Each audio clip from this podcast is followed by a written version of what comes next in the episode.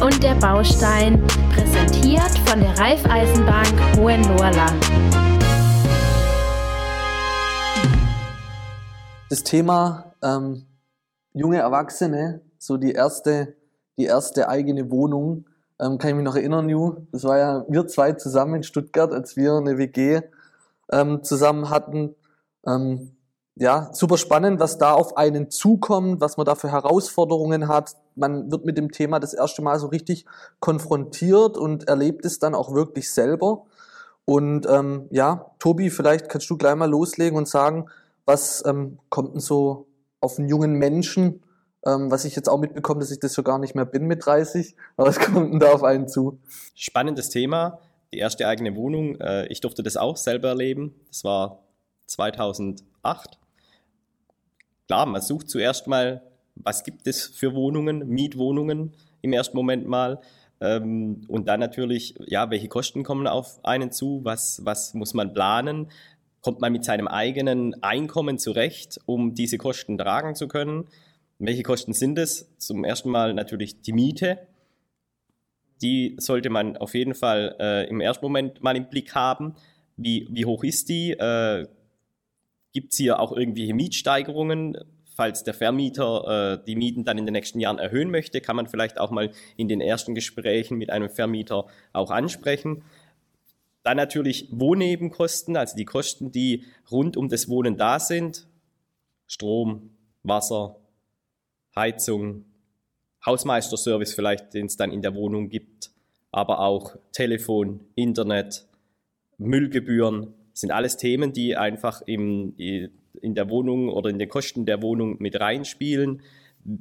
In der Bank rechnet man so circa mit 2 Euro pro Quadratmeter Wohnfläche, was an Kosten auf einen zukommen. Sprich, wenn ich mir eine 80 Quadratmeter Wohnung zur Miete nehme, sind es circa 160 Euro im Monat, die ich einfach an Wohnnebenkosten dann habe, die ich zur Miete dazuzählen muss, um die Ausgaben hier mal festzumachen. Ist es der Unterschied zwischen Kalt- und Warmmiete oder ähm, wie kann man die Kaltmiete und den Unterschied mit der Warmmiete, also was kommt da dann dazu? Oder ist das das, was du gerade gesagt hast? Teils, teils. Mhm. Also es spielt hier natürlich den Unterschied zwischen Kalt- und Warmmiete mit rein, aber auch äh, sowas wie Internet, äh, Telefon, das sind natürlich immer mhm. Kosten, die kommen obendrauf nochmal ja. zu der Warmmiete. Auch äh, äh, bei vielen Wohnhäusern äh, oder Mietwohnungen ist es auch so, dass die Stromkosten immer einzeln abgerechnet werden. Also die kommen zur Warmmiete nochmal obendrauf. Okay. Und äh, wie wir auch später in der Folge noch äh, drauf kommen, sind natürlich spielt das Thema Versicherung noch mit rein. Äh, ich brauche natürlich auch vielleicht äh, Versicherungen, um meine eigenen meine eigene erste Wohnung und die Risiken, die sich damit auch ergeben, äh, abzusichern und abzudecken. Das sind natürlich auch nochmal Kosten, die diese Wohnnebenkosten mit reinspielen. Ja.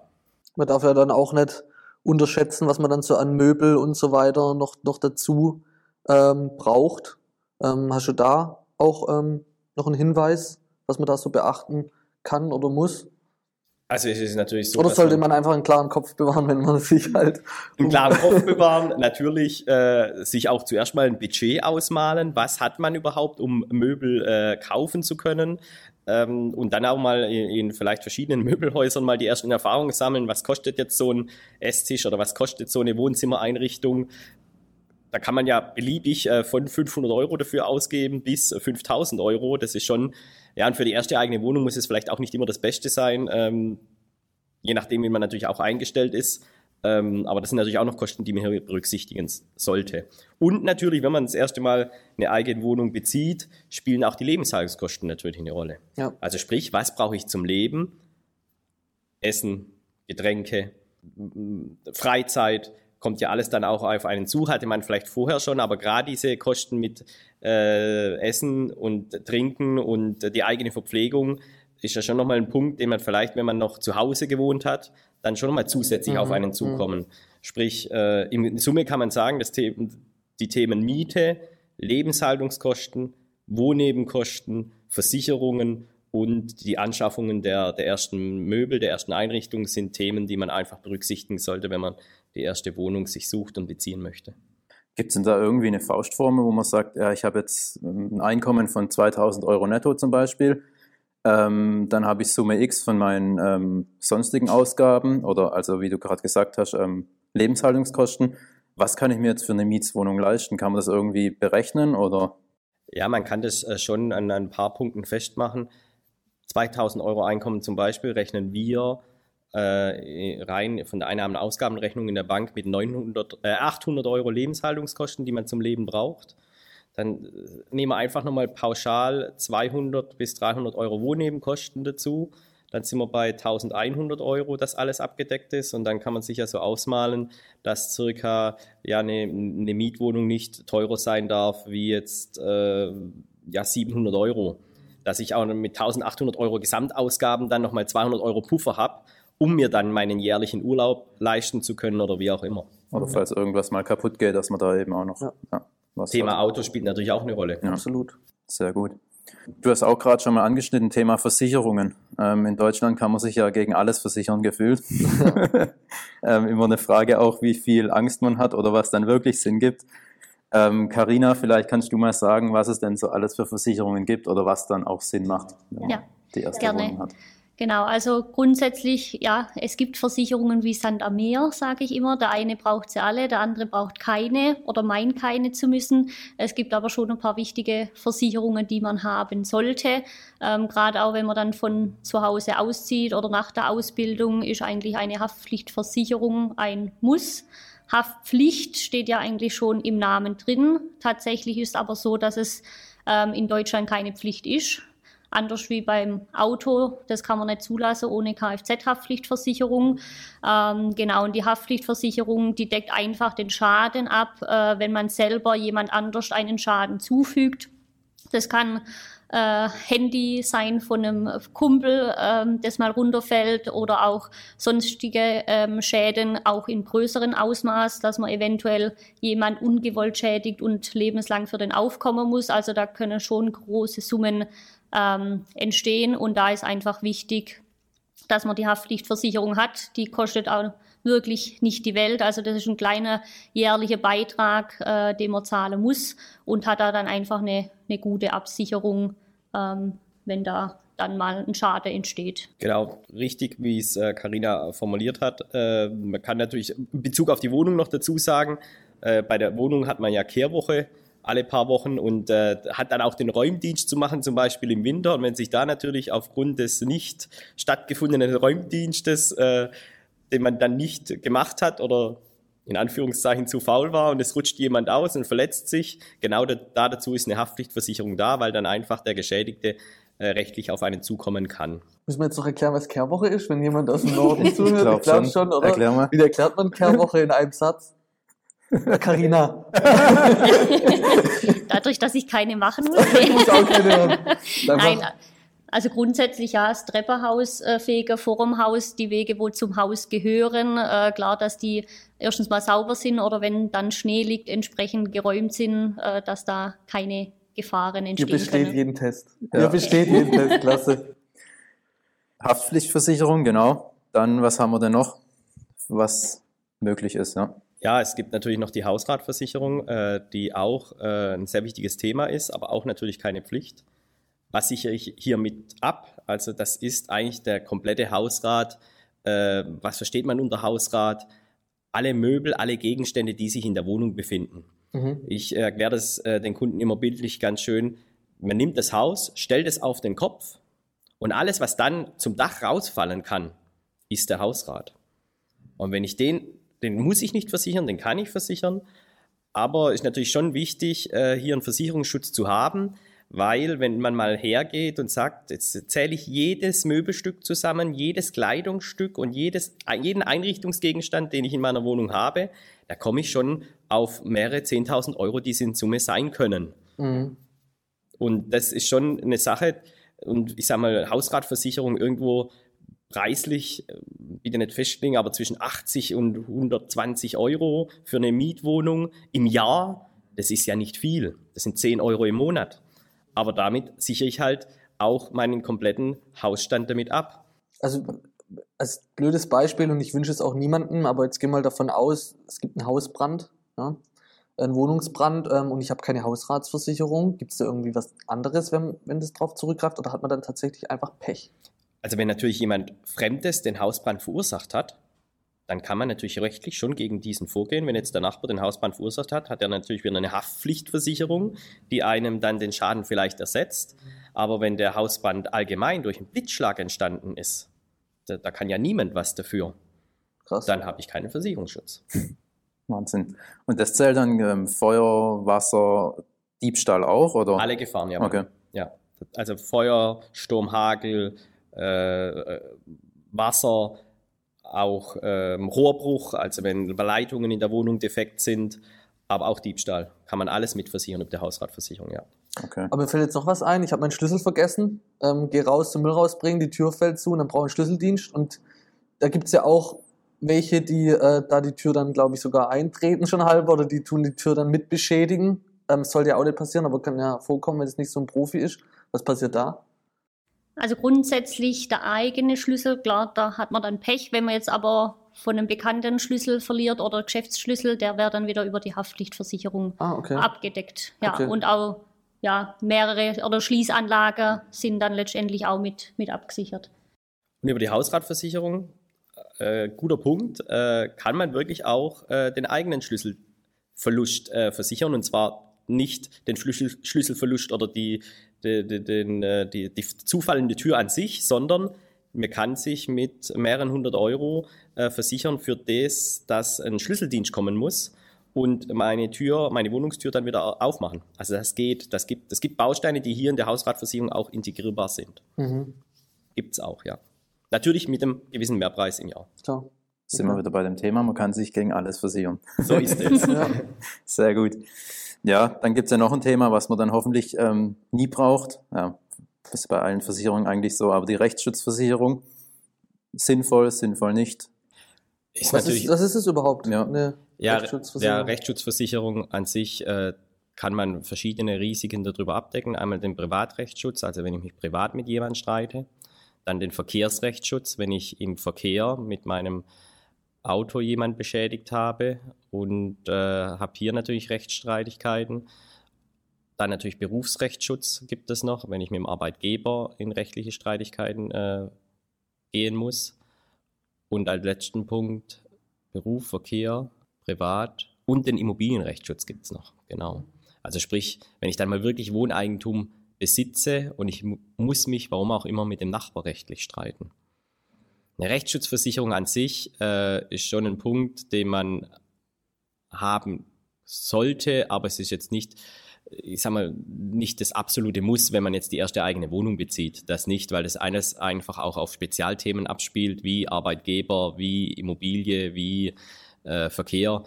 Hat jetzt so mit der eigenen ersten Wohnung und dem Bezug rein rechtlich braucht man keine private Rechtsschutzversicherung im ersten Moment. Aber es ist natürlich ein Thema, das man auch mit ansprechen sollte oder sich mit anschauen sollte, ob das für einen interessant und wichtig ist. Wenn man gern streitet mit dem Nachbar, macht Sinn. Definitiv. Bräuchte man als ähm, Mieter dann die Immobilienrechtsschutz oder die Privatrechtsschutz? Und genau, genauso als Vermieter ähm, dann wahrscheinlich die Immobilienrechtsschutz, gehe ich jetzt von aus. als Vermieter die Immobilienrechtsschutz, als Mieter keine Rechtsschutz im Immobilienbereich. Okay. Die spielt eigentlich nur ab auf den Eigentums, aufs Eigentum selbst. Ja. Wobei die Privatrechtsschutz dann auch greift, wenn ich jetzt Käufe tätig, wie Möbel Mhm. äh, oder sonstige Gegenstände, Küche und da gibt's Komplikationen.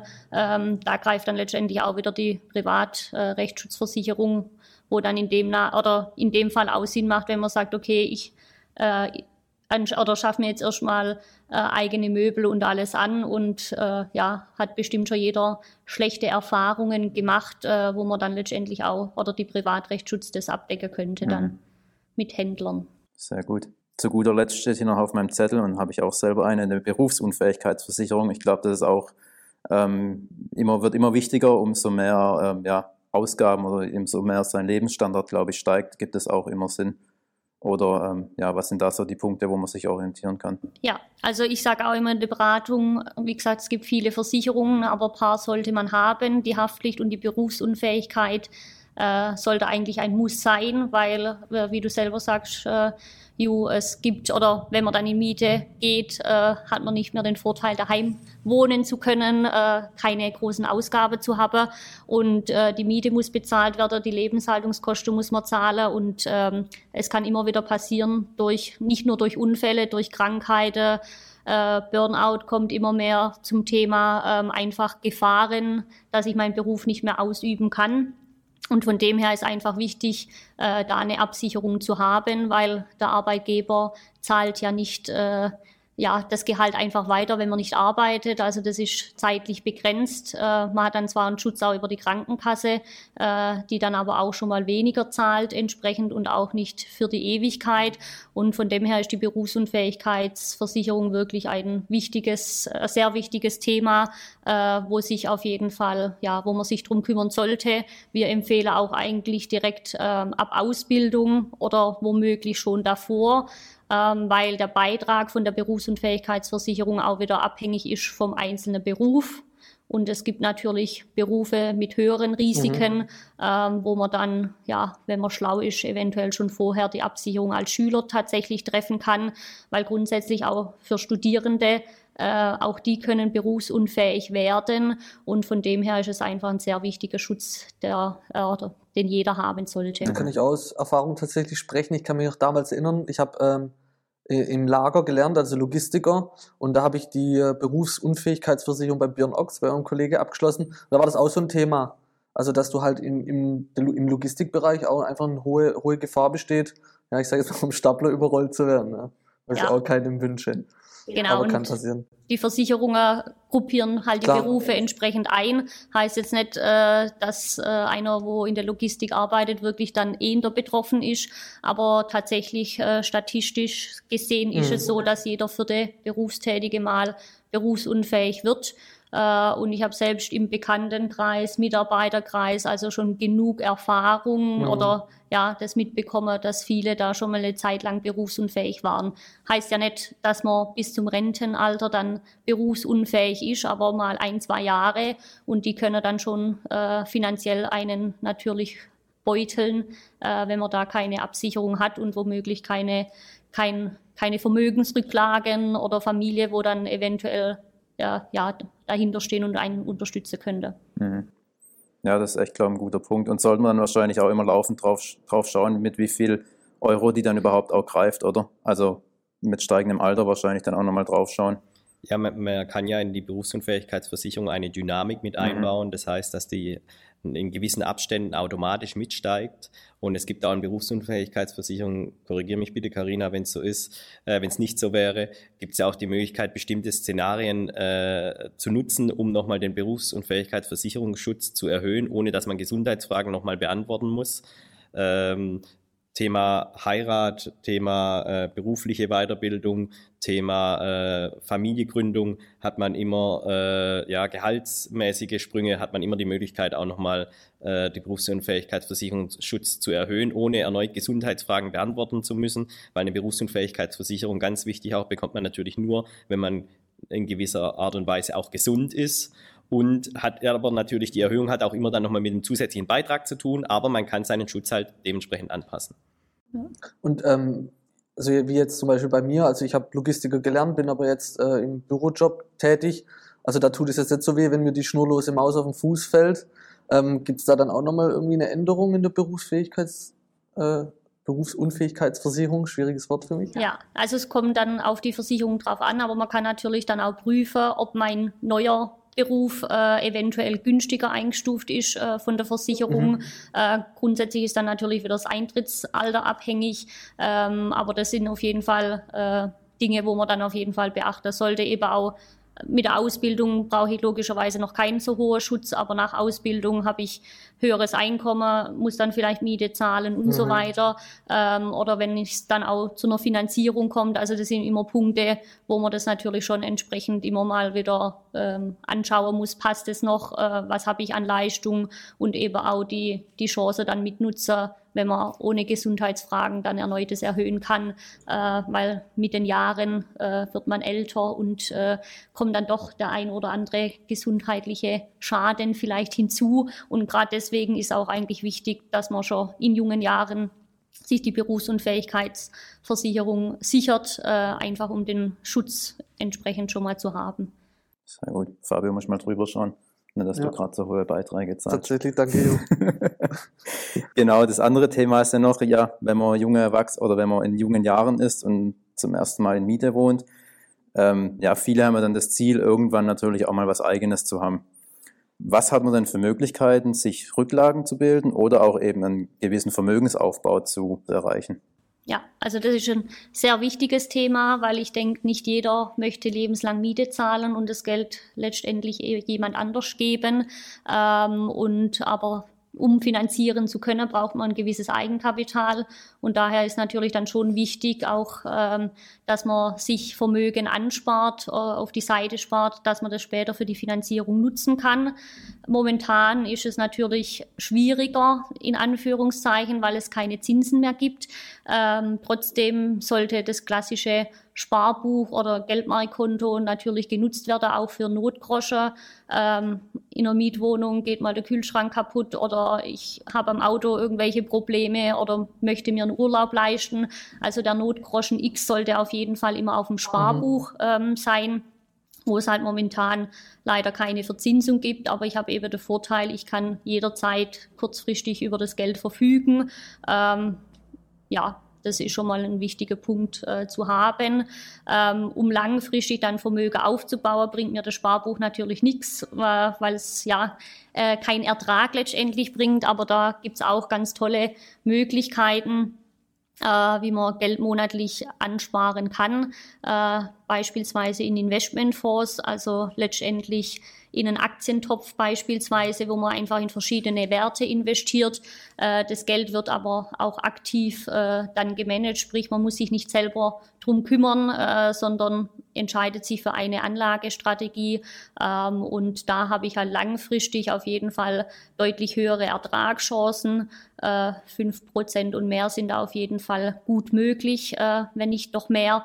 Und ich habe aber trotzdem eben auch die Möglichkeit, jederzeit an mein Geld ranzukommen. Natürlich Thema Aktien weiß jeder, da sind Schwankungen vorhanden. Jetzt mit der Corona-Krise hat es jeder am eigenen Leib vielleicht auch gut miterlebt.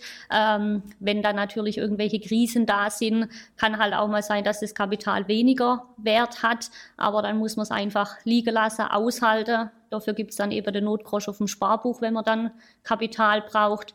Ähm, und langfristig, wie gesagt, hat man da wirklich schöne Ertragsmöglichkeiten und trotzdem den Vorteil auch, jederzeit an das Geld hinzukommen. Mhm. Kannst du aus Erfahrung sagen, dass sich da immer mehr Kunden dafür entscheiden für solche Sparpläne? Ja. ja. Auf jeden Fall. Also äh, an sich ist auch ein interessantes Thema und weil jetzt mittlerweile jeder merkt, äh, eben es gibt keine Zinsen mehr bei der Bank, also ob das junge Kunden sind, äh, selbst äh, Eltern bei Geburt empfehle ich eigentlich schon einen monatlichen Vorsparplan, äh, weil da Kleinviehmacht auch mischt, äh, das Prinzip greift. Und bei den Kindern hat man natürlich eine lange Laufzeit, aber selbst auch Senioren mit 70 plus äh, gehen in den Bereich natürlich vielleicht mit weniger Schwankungen. Ähm, aber ja, das ist einfach die Zukunft und ich sage immer letztendlich das deutlich bessere Sparbuch, äh, ja, mhm. weil es auf dem Sparbuch eben keinen Ertrag mehr gibt. Mhm.